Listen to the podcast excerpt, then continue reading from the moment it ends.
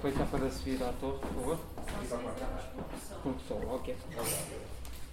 Desde dezembro que a Torre dos Clérigos no Porto não recebia visitantes. Durante o encerramento, devido à pandemia, realizaram-se obras de melhoramento da escadaria que estavam já previstas há algum tempo.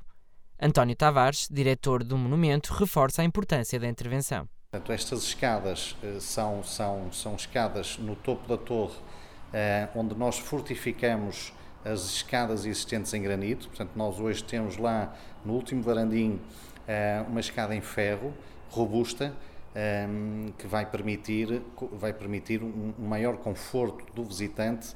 Para além das obras de melhoramento, foram construídas novas escadas que dão acesso direto à loja da Torre dos Clérigos depois do fim de uma visita.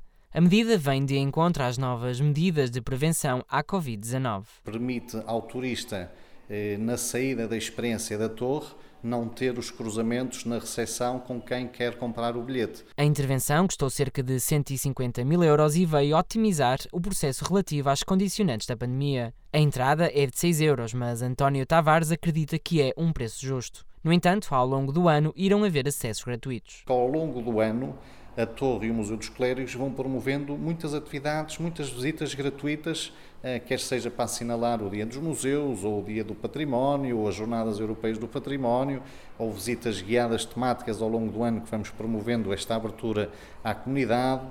As regras ditam que no último varandim só podem estar 30 pessoas. O número de visitantes sofreu uma quebra entre os 80% a 90%. O diretor da Torre dos Clérigos tem esperança que 2021 traga mais turistas ao espaço. Gostaram? Sim. Ai, pera, aqui não é isso. Isso está maravilhoso. Apesar do sotaque brasileiro, Ricardo e Débora vêm da Galiza. Subiram ao varandim para vislumbrar a vista da cidade do Porto. Espetacular, espetacular, muito organizado e principalmente a vista do alto da torre é maravilhosa.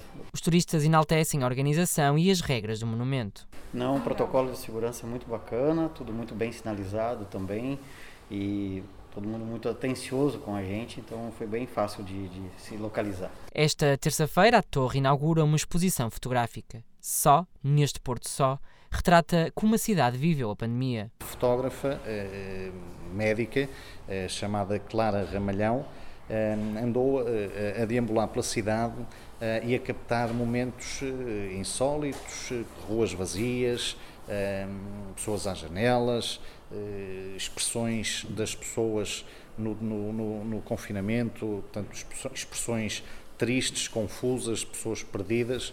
Conta António Tavares, diretor do espaço. A exposição complementa a visita à torre e estará exposta até ao final do mês de agosto.